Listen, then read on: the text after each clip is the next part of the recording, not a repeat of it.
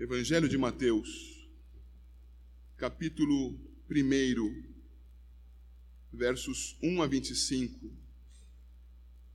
Peço que a igreja acompanhe a leitura que será feita pelos nossos irmãos Washington e Miriam, casal jovem da nossa igreja. Por favor, venham aqui à frente, façam a leitura, irmãos. E a igreja acompanhará a sua leitura em Mateus capítulo 1. Livro da genealogia de Jesus Cristo, filho de Davi, filho de Abraão. Abraão gerou a Isaac, Isaac a Jacó, Jacó a Judá e a seus irmãos. Judá gerou, a, gerou de Tamar a Pérez e a Zera. Pérez gerou a, gerou a Esrom, Esrom a Arão.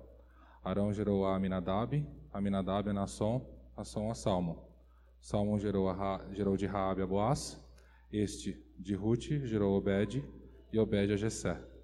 Jessé gerou ao rei Davi, e o rei Davi a Salomão, da que fora mulher de Urias. Salomão gerou a Roboão, Roboão a Abias, Abias a Asa. Asa gerou a Josafá, Josafá a Jorão, Jorão a Uzias, Uzias gerou a Jotão, Jotão a Acás, Acás a Ezequias. Ezequias gerou a Manassés, Manassés a Amon, Amon a Josias. Josias gerou a Jeconias e a seus irmãos, no tempo do exílio na Babilônia. Depois do exílio na Babilônia, Jeconias gerou a Salatiel e Salatiel a Zorobabel. Zorobabel gerou a Abiúde, Abiúde a Eliaquim, Eliaquim a Azor. Azor gerou a Sadoc, Sadoc a Aquim, Aquim a Eliúde. Eliúde gerou a Eleazar, Eleazar a Matã, Matã a Jacó. E Jacó gerou a José, marido de Maria, da qual nasceu Jesus, que se chama o Cristo, de sorte que todas as gerações, desde Abraão até Davi, são 14. Desde Davi até o exílio da Babilônia, 14, e desde o exílio na Babilônia até Cristo, 14. Ora, o nascimento de Jesus Cristo foi assim: estando Maria, sua mãe, desposada com José, sem que tivessem antes coabitado, achou-se grávida pelo Espírito Santo. Mas José, seu esposo, sendo justo e não a querendo infamar, resolveu deixá-la secretamente. Enquanto ponderava nestas coisas, eis que lhe apareceu em sonho um anjo do Senhor dizendo: José, filho de Davi, não temas receber Maria tua mulher, porque o que nela foi gerado é do Espírito Santo. Ela dará à luz a um filho e lhe porás o nome de Jesus porque ele salvará o seu povo dos pecados deles. Ora, tudo isso aconteceu para que se cumprisse o que fora dito pelo Senhor, por intermédio do profeta. Eis que a virgem conceberá e dará à luz a um filho, e ele será chamado pelo nome de Emanuel, que quer dizer Deus conosco. Despertado José do sono, fez como lhe ordenara o anjo do Senhor, e recebeu sua mulher. Contudo, não a conheceu, enquanto ela não deu à luz a um filho, a quem pôs o nome de Jesus. Os irmãos puderam ver no texto várias coisas que serão enfatizadas na pregação, mas eu gostaria que vocês olhassem com bastante atenção o versículo 21, que diz que ela dará à luz um filho e lhe porás o nome de Jesus, porque ele salvará o seu povo dos pecados deles e o versículo 23. Eis que a Virgem conceberá e dará à luz um filho, e ele será chamado pelo nome de Emanuel. Irmãos, o texto que nós acabamos de ler com o Wash e com a Miriam é um texto de comprovação de que a promessa de Deus feita séculos antes se cumpriu. Na história de Israel, o povo que cria em Deus e que esperava pela redenção, clamava por Emanuel: "Vem, Emanuel". E Emanuel veio e cumpriu seu ministério e redimiu todos aqueles que nele esperavam antes dele encarnar redimiu aqueles que creram nele no seu tempo histórico de vida e nos redime a nós que nele cremos agora Isso é graça do nosso Deus.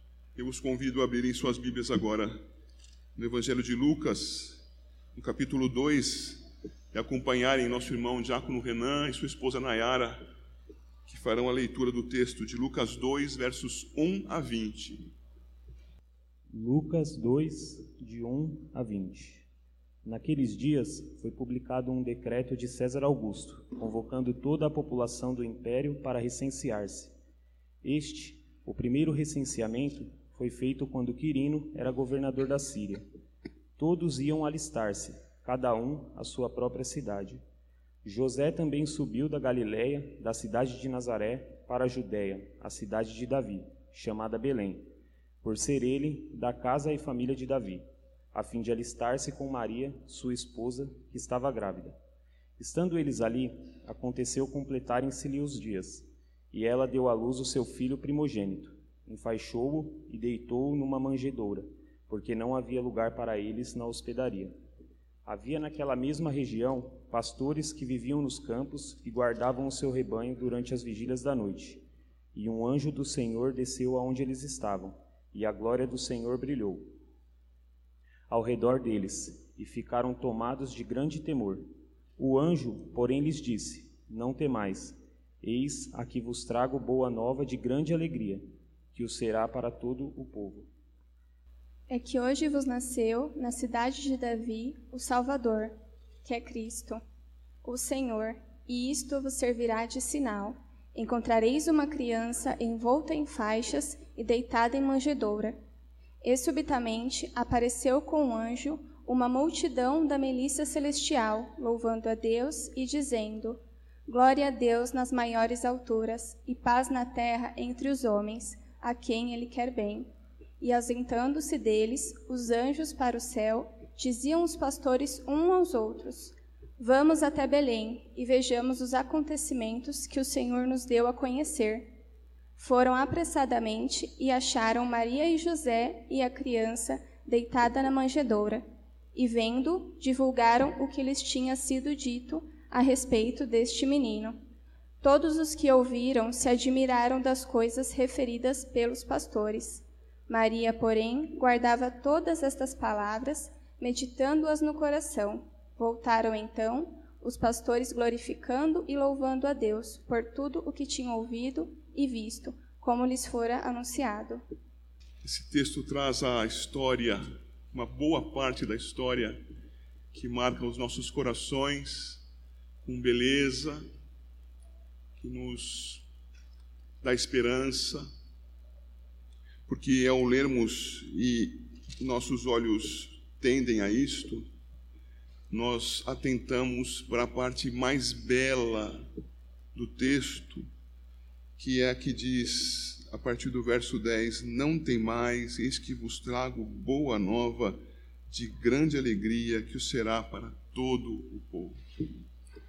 A boa nova da redenção, da encarnação do Senhor Jesus Cristo o texto de Mateus, capítulos 1 e 2, irmãos,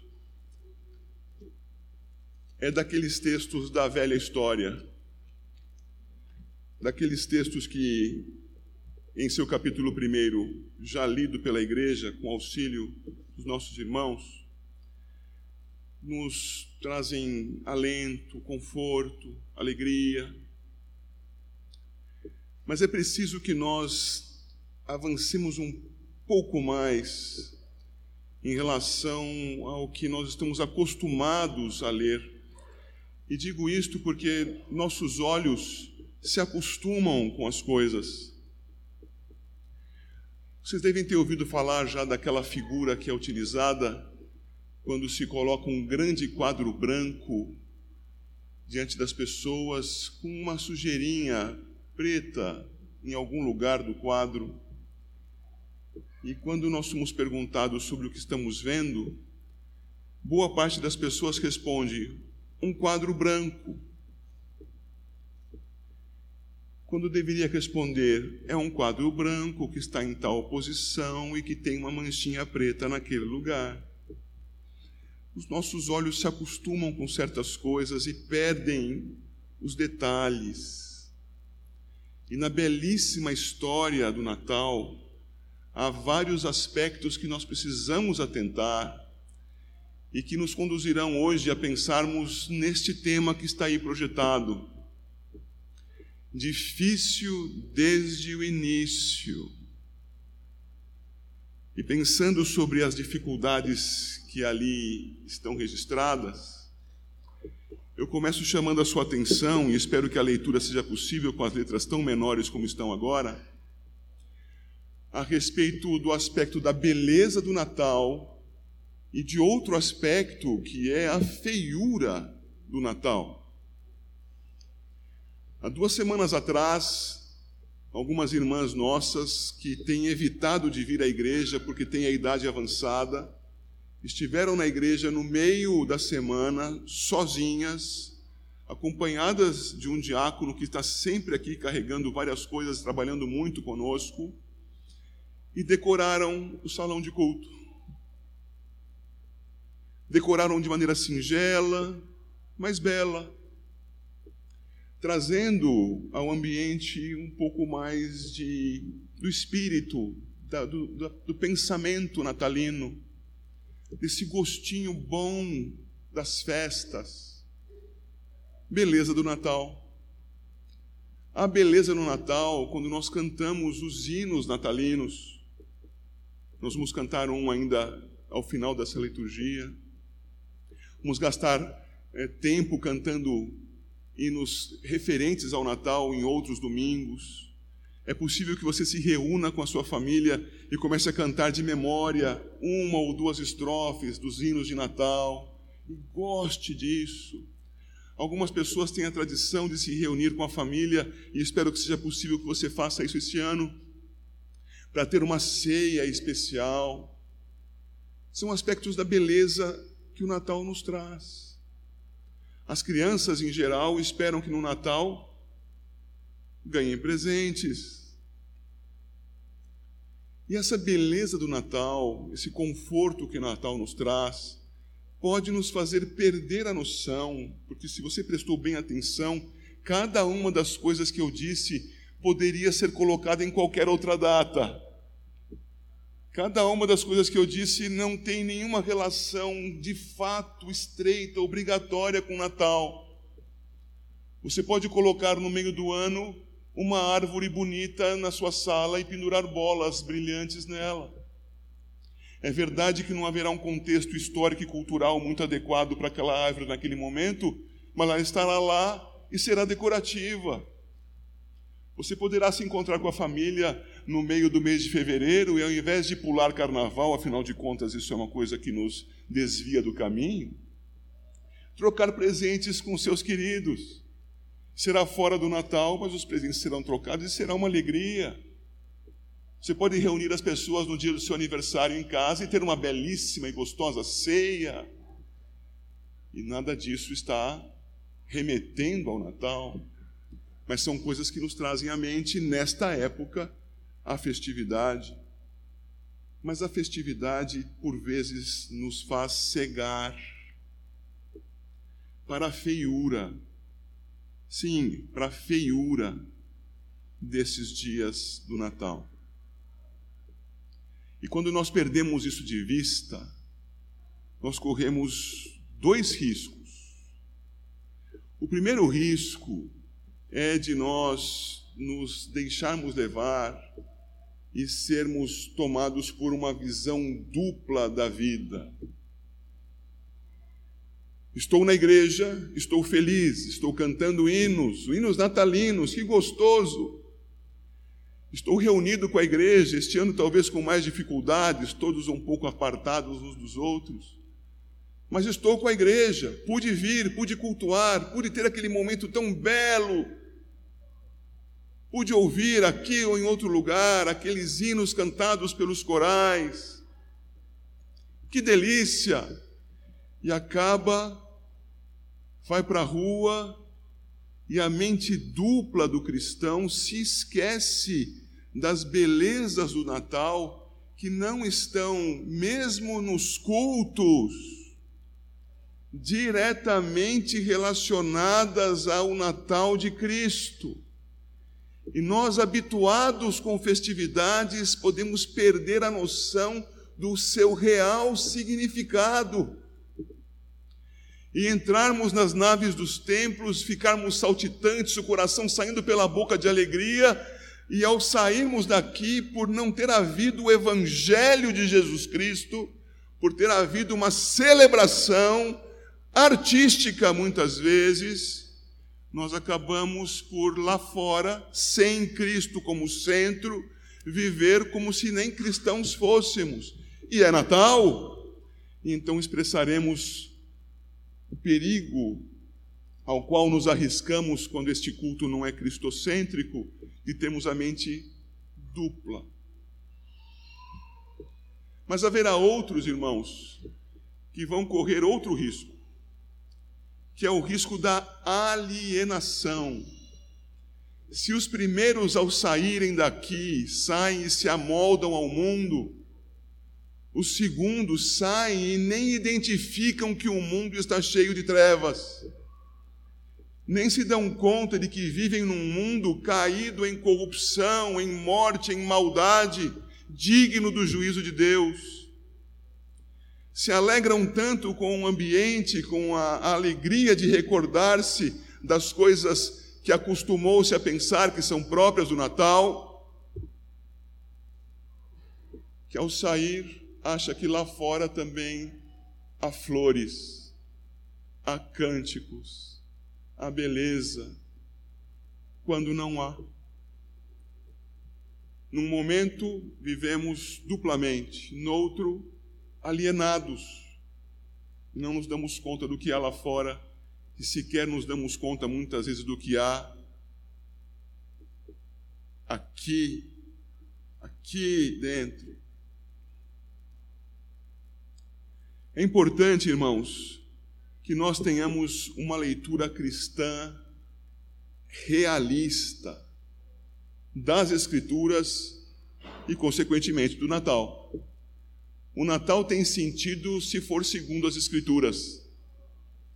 O Natal que o mundo celebra não é o Natal de Cristo.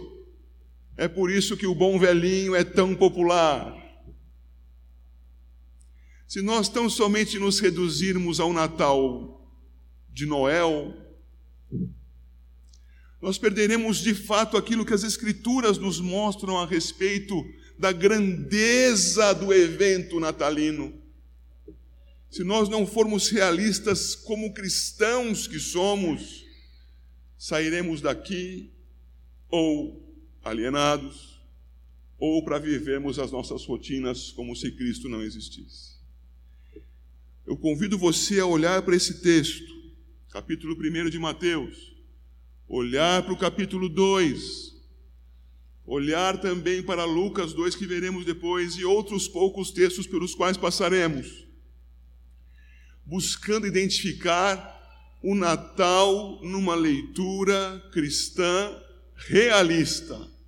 E aqui eu preciso fazer um parêntese final dessa introdução. Realista, não pessimista realista, porque olha para a realidade buscando enxergar nela o que Deus vê nela. Nós não estamos querendo sair da alienação, sair da mente dupla e nos afundarmos em tristeza num mundo terrível. Queremos saber onde vivemos para agir neste mundo como Cristo agiu. Num mundo real, para em Suas mãos intervirmos neste mundo. Assim, não se assuste, a próxima tela talvez tenha muita coisa.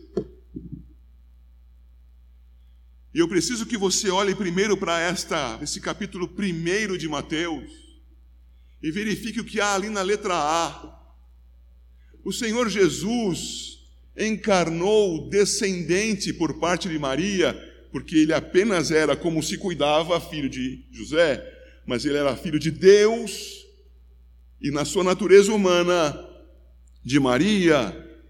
E sendo filho de Maria, ele tinha um, uma raiz histórica, uma raiz de um povo de dura serviço, de um povo que poderia ser libertado pelo Senhor num dia e adorá-lo com grande fervor. E passarem-se alguns poucos dias e diante da primeira dificuldade, amaldiçoar a Deus e desejar voltar à escravidão do Egito. Um povo que ao longo da história, passo ao item B, tendo sido libertado do Egito, não satisfeito, voltou a pecar inúmeras vezes, e não foi uma pessoa, não foram duas, foi o povo.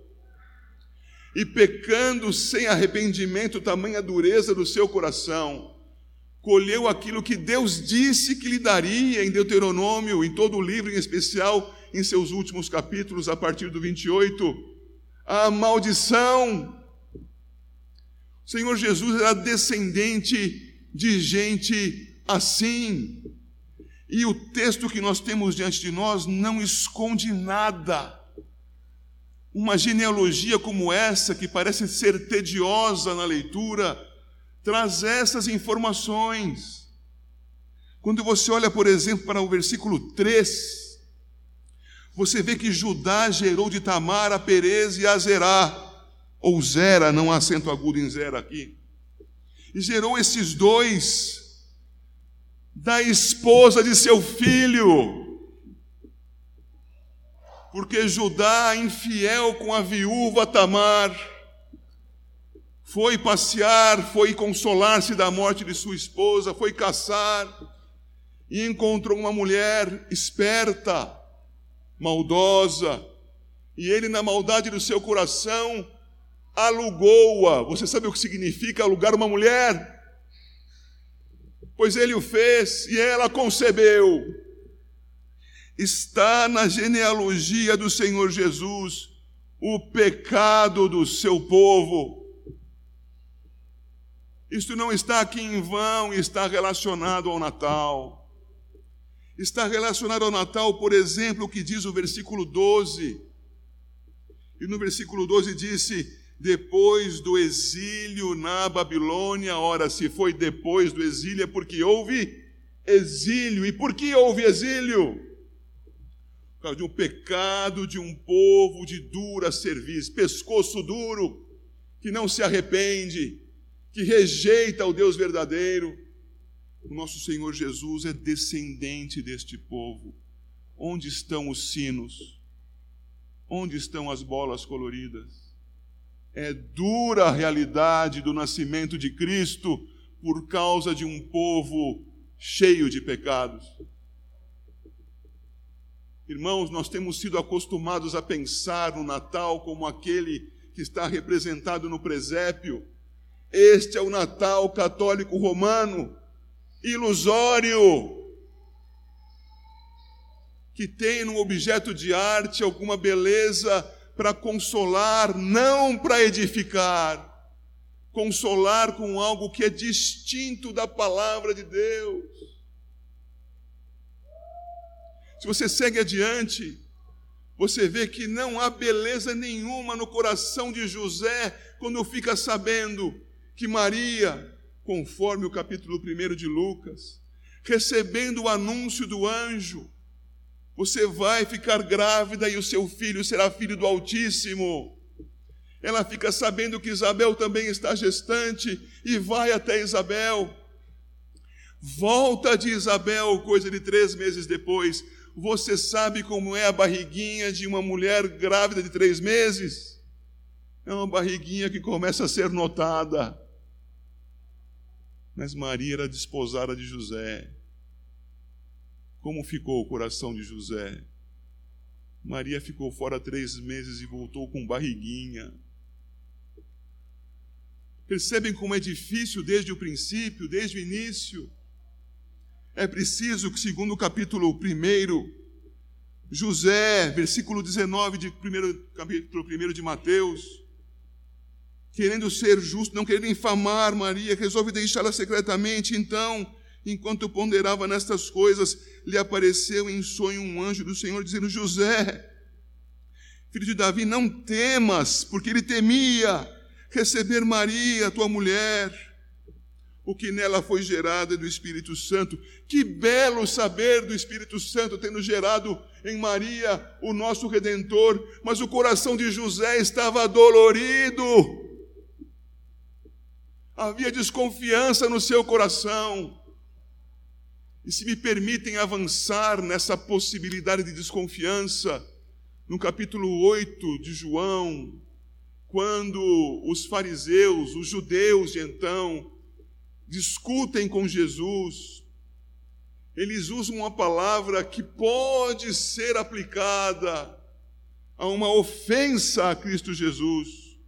Eles dizem de si mesmos: Nós somos filhos de Abraão, não somos bastardos.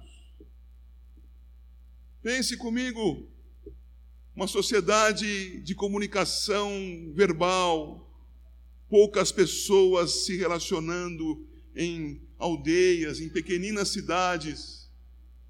O que teria sido dito de José e de Maria a respeito da gravidez dela? O Senhor Jesus, sim, pode ter carregado sobre si não apenas a inicial e logo desfeita desconfiança de José, pode ter sido acusado por outros. Maria pode ter sido acusada, e isto é Natal. Um Natal que nós não costumamos pensar, não costumamos aplicar às nossas vidas, porque não identificamos a sua realidade nas Escrituras. Nós olhamos para o texto, eu avanço para o capítulo 2, versículo 1, Mateus, e vejo ali na primeira linha desse versículo 1, tendo Jesus nascido em Belém da Judéia, e logo a minha mente me leva até Lucas, capítulo 1, versículos 1 a 7, perdão, capítulo 2, versículos 1 a 7, Lucas 2, de 1 a 7 e era dia, era tempo do recenseamento. E lá vai José com sua esposa, grávida, às vésperas de dar à luz. Você que já esteve gestante, imagine-se nessa situação, fazendo uma viagem de muitos quilômetros, num lugar quente, no lombo de um burro, às vésperas de dar à luz. E chega até o local onde vai dar à luz, seu esposo não teve o cuidado de procurar no celular uma vaga no hotel. E quando chega, você, esposa grávida, olha para ele e fala: Como você não reservou? E ele só responde: Não há lugar na hospedaria teremos que ir para o estábulo. Pense na beleza natalina de dar à luz, onde os animais dormem, vivem e comem. Certamente fazem outras coisas que não menciono. Pense na insalubridade deste parto. Pense nos riscos daquela mulher ao dar à luz e nos riscos daquele bebê ao nascer. Ele nasceu num celeiro, tão bonitinho no presépio. Mas foi difícil desde o princípio. Terrivelmente difícil. Você, mãe, daria luz ao seu filho ou à sua filha num celeiro. Nós nos assustamos quando alguém diz, deu à luz por causa de um problema da saúde pública brasileira na fila do hospital. Deu à luz porque teve um trânsito muito congestionado no banco traseiro do táxi. Jesus nasceu num estábulo. Bonito, não? Difícil, desde o início. Agora, eu, aqui olhando novamente para Mateus, estou no capítulo 2, você sabe, embora eu não tenha lido o texto ainda para você, que Herodes não queria concorrentes para o seu poder. As pessoas costumam olhar para esse texto do capítulo 2 e ficarem maquinando, procurando problemas. Magos? Que são esses magos? E se esquecem que os sábios do passado estudavam toda a natureza ao alcance dos seus olhos. Eram sábios de então. Não quer dizer que eles tivessem grande prudência, grande sabedoria moral, mas eram as pessoas que estudavam os astros, os ventos, os animais, as plantas. Um desses sábios foi Salomão, um sábio do passado, no termo de então, um mago, alguém que conhecia as ciências naturais. Perdemos tempo falando de magos e nos esquecemos que Herodes não queria disputa de poder. Que estes magos não foram tão sábios assim, pois qualquer um sabe que um rei não quer dividir poder. O menor poder, aquele que o detém, não quer dividi-lo. Experimente dar uma nota de dois reais a um mendigo e depois peça de volta. Não vai voltar. Não há divisão de poder. E ele era rei. Vão estes magos e, na sua imprudência, perguntam ao rei: Onde é nascido o rei? O rei sou eu. Como você me pergunta a respeito disso? E isto leva à ira daquele homem, mas dissimuladamente você conhece o texto. Ele diz: Olha, vão procurar é em Belém. Tragam para mim depois informações. Não é isso que acontece. Não era previsto, não era profetizado que seria em Belém. Os sábios não sabiam, precisaram de informações. Receberam e foram. São alertados no capítulo 2, versículo 12, que não era bom que voltassem a Herodes. 2,12 sendo por divina advertência prevenidos em sonho para não voltarem à presença de Herodes, regressaram por outro caminho à sua terra. Mas Herodes entendeu. Os irmãos me acompanham? Herodes entendeu, queridos irmãos, e não pensou duas vezes em caminhar em direção ao extermínio no Natal de Cristo ao extermínio de crianças na vila de Belém. O mau Herodes tentou enganar os magos e deu ordens para a morte dos pequeninos. Capítulo 2, versículo 16. Vendo-se iludido pelos magos, enfureceu-se Herodes grandemente e mandou matar mandou matar os pequeninos. Todos os meninos de Belém e de todos os seus arredores, de dois anos para baixo, conforme o tempo do qual com precisão se informara dos magos. É verdade que esse texto nos faz pensar que, decorridos já dois anos, o nosso Senhor Jesus era um menininho, não mais recém-nascido mas também nos faz pensar na violência ao redor do Natal. Um mundo conturbado e violento. Você sabe que o Senhor Jesus, no parágrafo anterior a esta ação de Herodes, foi levado por seu pai, também divinamente alertado por ação de um anjo em sonho, para o Egito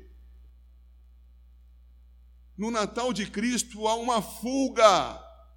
Eu não vou dizer desesperada, porque eles confiavam em Deus, mas apressada, urgente, necessária.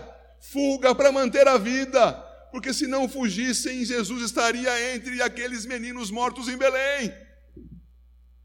No Natal há morte e há fuga. Nós não costumamos pensar nisso.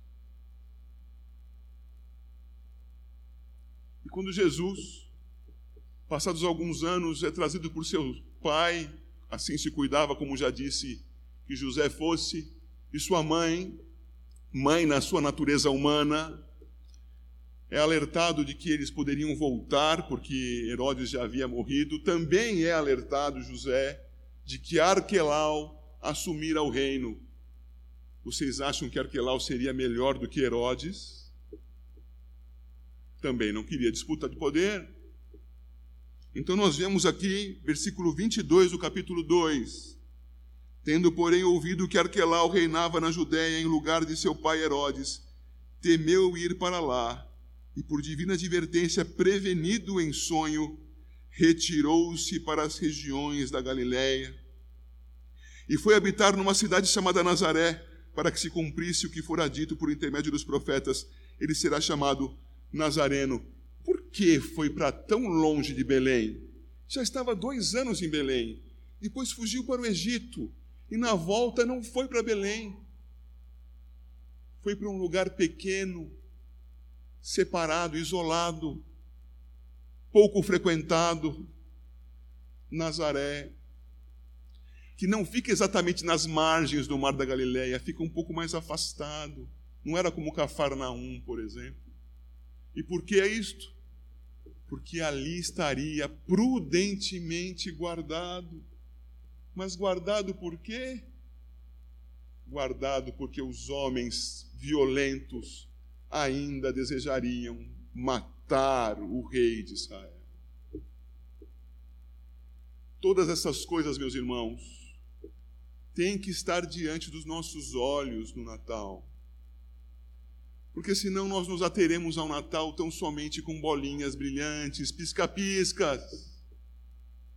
E o Natal, meus irmãos, deve fazer com que nós cristãos nos demos conta de que no mundo em que nós vivemos é o mesmo mundo que o Senhor Jesus adentrou um mundo em trevas um mundo de morte, um mundo cujo destino é o inferno, um mundo digno do juízo de Deus. Jesus não veio aqui para ser decoração de casas de ninguém. Jesus veio salvar o perdido dos seus pecados. É preciso que nós tenhamos a noção real do Natal Olhando para as florzinhas, olhando para os brilhos, nós nos iludimos. Olhando para essas coisas, a nossa mente pode se dividir. Então nós olhamos para esse mundo e pensamos, inertes, alienados. Doutrina de gênero não tem nada a ver comigo. Deixe que sigam o seu caminho. o capitalista que amealha a riqueza, escravizando pessoas, atrasando seus pagamentos, não tem nada a ver comigo, é Natal. A feminista que imagina que honra a alguém, isto é, a si mesma, e que oprime todos os que estão ao seu redor e que discordam dela, não tem nada a ver comigo, não preciso pensar nestas coisas, sou um alienado, penso em bolinhas brilhantes e em pisca-piscas. Penso num presépio decorado sobre a mesa da minha casa. Penso nos presentes que ganharei ou que darei no dia 25 de dezembro. E me esqueço de que Cristo veio como luz para um mundo em trevas e que me deixou aqui e a você também como igreja, para que nós sejamos luz nesse mundo de trevas. E que você, ao brilhar, será vítima dos opositores, como foi o nosso Senhor Jesus. E de que, na medida em que você viva uma mente dupla, que se amolda às conveniências deste mundo, você estará negando que as Escrituras nos mostram que Cristo Jesus encarnou e que ninguém o queria.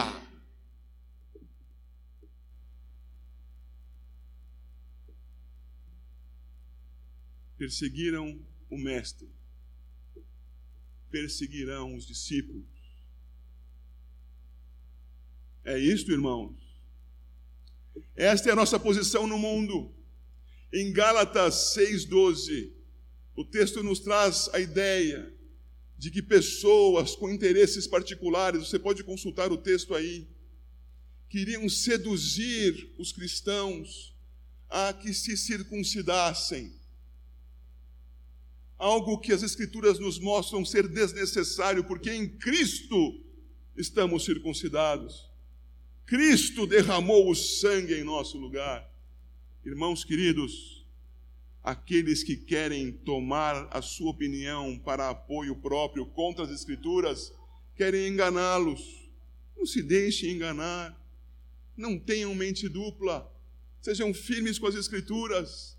Sendo firmes com as Escrituras, não se amoldem. Sejam perseguidos por causa de Cristo. Na segunda epístola de Paulo a Timóteo, capítulo 3, 12, é dito que aqueles que seguem a Cristo serão, não diz poderão ser, serão perseguidos. Isso é Natal. É Cristo vindo ao mundo para salvar o pecador dos pecados dele, digo do pecador. Mas nós douramos essa história, nós mudamos essa história, aceitamos que nos trouxesse uma história festiva, porque há festa. Os anjos se alegram, eis que nasceu em Belém o Salvador que é Cristo. Festa! Mas é uma festa da luz que enfrenta as trevas. Não é uma festa com finalidade em si mesma. Não é uma festa alienante. É uma festa da glória de Deus para a redenção de um povo perdido. Os cristãos estão no mundo e não é para festa agora. É difícil desde o início. Em Mateus 7,14, o Senhor Jesus fala sobre a dificuldade desde o início. No verso 13, ele diz: Largue a porta, espaçoso é o caminho que conduz à perdição, mas estreita, e o que implica em ser estreita? difícil. Estreita é a porta que conduz à salvação, e poucos, poucos são os que entram por ela. Sabe qual a tradução melhor para poucos no verso 14 do texto de Mateus 7? É ínfimos, é quase ninguém. E a mesma palavra ínfimos está lá em 9,37, a mesma palavra. Rogai, pois, ao Senhor da seara que mande trabalhadores para a seara, porque são ínfimos os que vão para a seara, porque estão alienados, que estão agarrados na sua vida, estão iludidos pelas festinhas de Natal e se esquecem que o Natal é a luz vindo ao mundo para iluminá-lo, porque está em trevas. Se são poucos os que passam pela porta estreita, menos ainda são os que vão trabalhar na seara. Peço que você abra lá em Mateus 22, 14.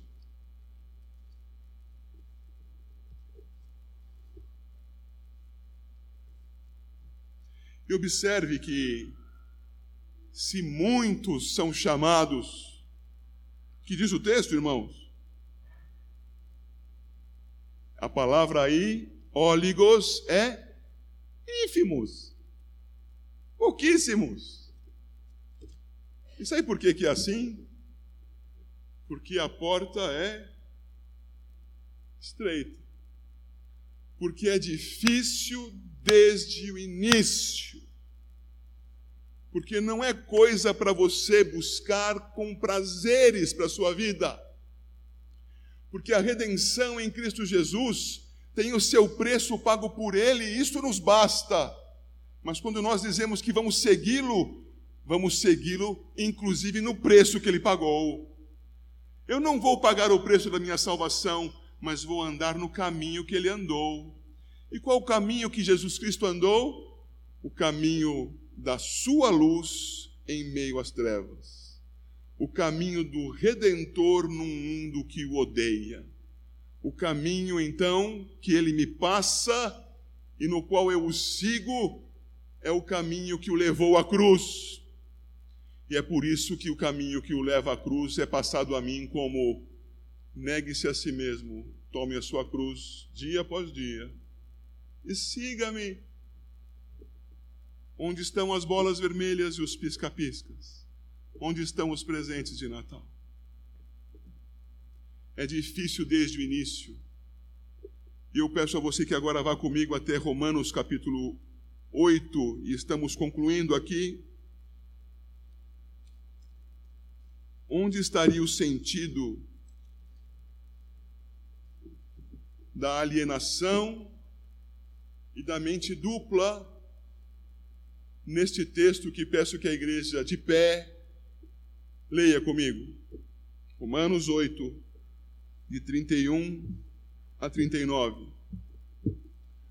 Onde está o sentido da festa, se não em Cristo, se não na redenção em Cristo, se não na esperança que há em Cristo, e não neste, nesse mundo, nesses dias? Leia comigo Romanos 8, a partir do 31 ao 39. Leamos calma e pausadamente. Que diremos, pois, à vista destas coisas? Se Deus é por nós, quem será contra nós? Aquele que não poupou o seu próprio filho, antes por todos nós o entregou porventura não nos dará graciosamente com ele todas as coisas? Quem intentará acusação contra os eleitos de Deus? É Deus quem os justifica. Quem os condenará? É Cristo Jesus quem morreu, ou antes, quem ressuscitou, o qual está à direita de Deus e também intercede por nós. Quem nos separará do amor de Cristo? Leia com calma. Será tribulação, ou angústia, ou perseguição, ou fome, ou nudez, ou perigo, ou espada? Como está escrito?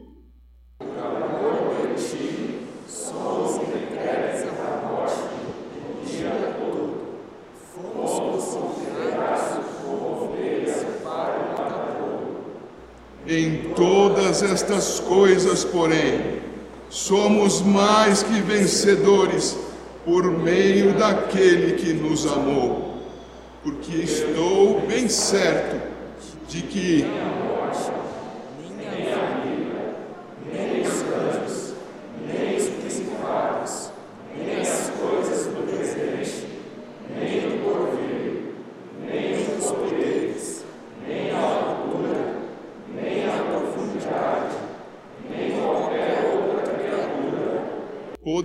separar-nos do amor de Deus que está em Cristo Jesus, nosso Senhor. Isto é Natal.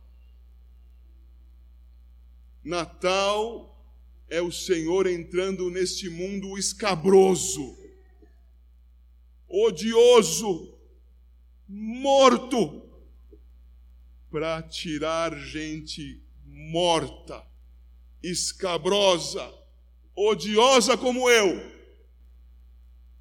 do inferno, para que eu não seja mais o que eu era antes, para que agora eu seja seguidor de Cristo, e seguindo a Cristo, passe por situações como as que ele passou. Ainda bebê, preconceitos, violência, fuga, a necessária prudência para a preservação. Será que fome? Será que nudez? Será que perigos, como pela espada? Lembre-se dos pequenos em Belém. Mas ele venceu depois da cruz ressuscitando dentre os mortos, como poderemos nós vencer com ele, evitando os passos pelos quais ele passou? Por isso eu conclamo a igreja a ter sim alegria no Natal, mas a não ser alienada. Cristão não é nem de direita nem de esquerda. Cristão é de Cristo. Cristão apoia a verdade e se opõe à mentira. Cristão não anda e não, não favorece aqueles que ofendem ao Redentor. Não importa a sua cor cristão anuncia a verdade do Evangelho. E se a política vier a dividir os cristãos, é porque os cristãos estão sendo mais políticos do que cristãos. Porque ao seguirmos a Cristo, saberemos claramente as posições que deveremos adotar. Nem aquelas, nem aquelas. As de Cristo. Não quer dizer o centro, quer dizer a verdade a verdade para a glória do Senhor.